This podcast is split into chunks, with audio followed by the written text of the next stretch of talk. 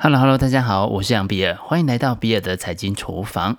台湾的总体房屋市场在二零一四年见的高点之后，呈现小幅回落的情况。然而，回落的幅度小也就算了。根据信义房屋公布的二零二零年第四季的房价指数，六都之中呢，除了台北市还没有回到二零一四年的高点以外，其余的都已经创下新高。也因此呢，财经部会纷纷祭出打房的政策。那其中央行的动作尤其引人注目，因为在去年年底，央行已经透过选择性信用管制出手过一次，那三月又在加码了第二波。那到底啊，什么叫做选择性信用管制？央行出手的效益又在什么地方呢？又是什么让房价春风吹又生呢？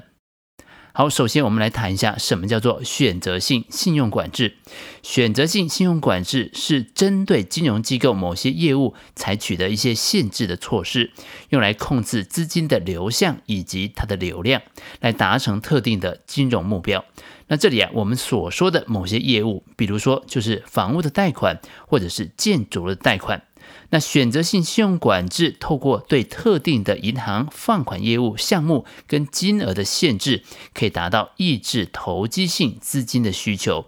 进而稳定金融。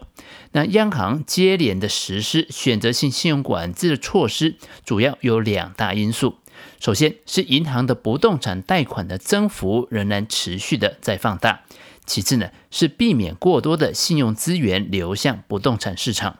进一步的管控金融机构不动产授信的风险。根据现行中央银行法跟银行法等等的这些规定，中央银行可以采取的选择性信用管制措施，包括不动产的信用管制、消费者信用管制、直接信用管制与贷放比率的限制等等。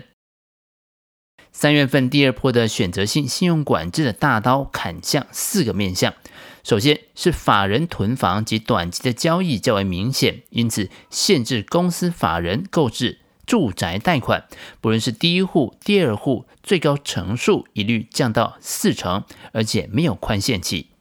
其次，自然人第三户以上的房贷由先前的六成降为五点五成。同时新增第四户以上的房贷限贷五成的规定，均无宽限期。第三，豪宅呢，因为具有带动周边房价的外溢效应，而且价格波动大，银行承担授信风险也比较高，因此调降最高贷款成数。对于无房贷或已有两户以下一般房贷者，第三户豪宅贷款成数由先前的六成缩减至五点五成。有三户以上房贷者，无论已持有的三户是不是豪宅，第四户豪宅的贷款成数由先前的六成降至四成，同时没有宽限期。最后，增订工业区闲置土地抵押贷款的规范，协助工业区土地活化利用，最高限贷五点五成。然而，为什么中央银行连续的选择性信用管制，它的成效注定将不如以往的？因为根据银行法第七十二条之二的规定，商业银行在办理住宅建筑及企业建筑放款的总额，不可以超过存款总余额及金融债券发售额之和的百分之三十。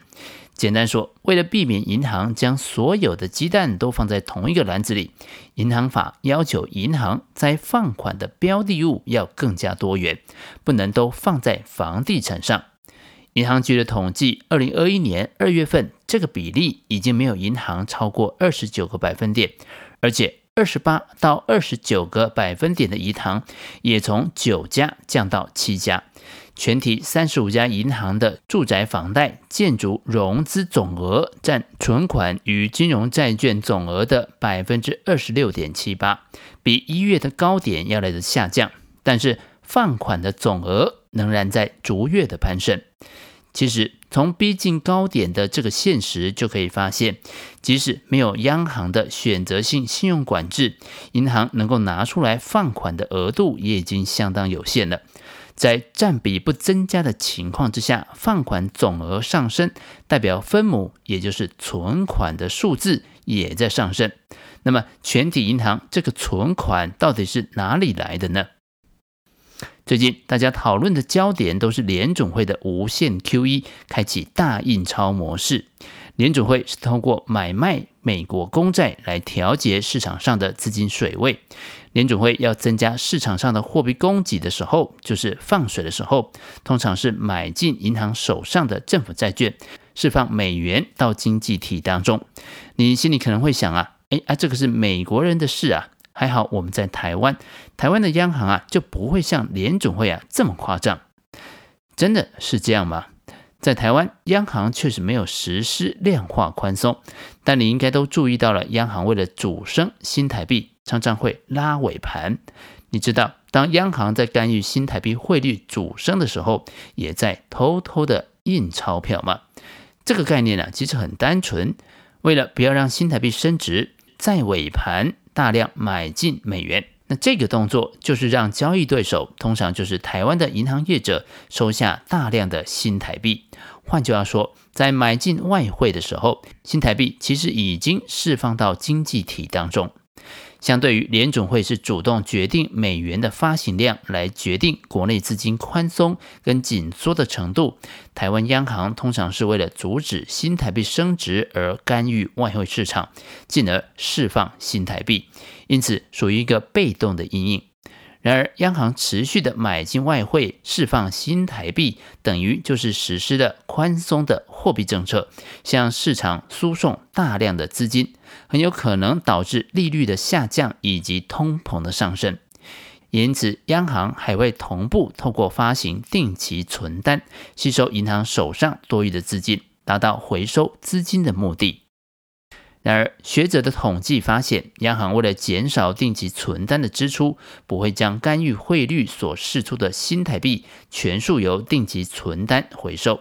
换句话说，过去二十年新台币主升不主贬的情境，让国内的资金水位不断的上升，利率持续下降。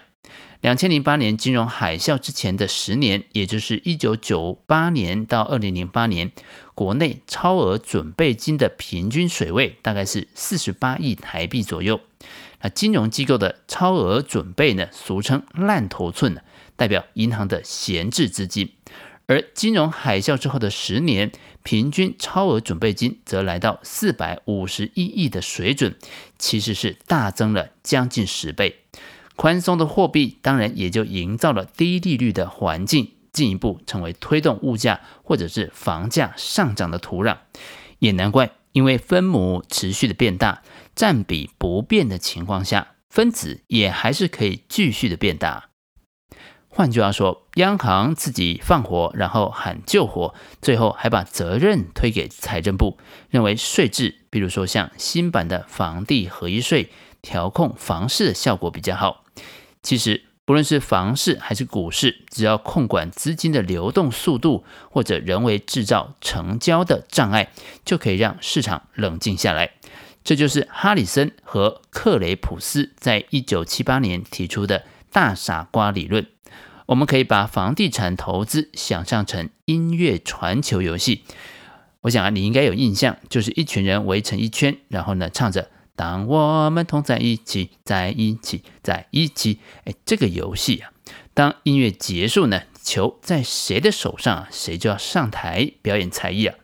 大傻瓜理论呢，认为大家对房地产的价值存在意见分歧，有的人比较悲观，有的人比较乐观。关键呢，就在于快速的交易，要快速的将手上的标的，不论是房地产还是股票，转让出去。只要最后啊。那颗球不要落在自己的手上，就有可能从更傻的投资人那里赚到钱。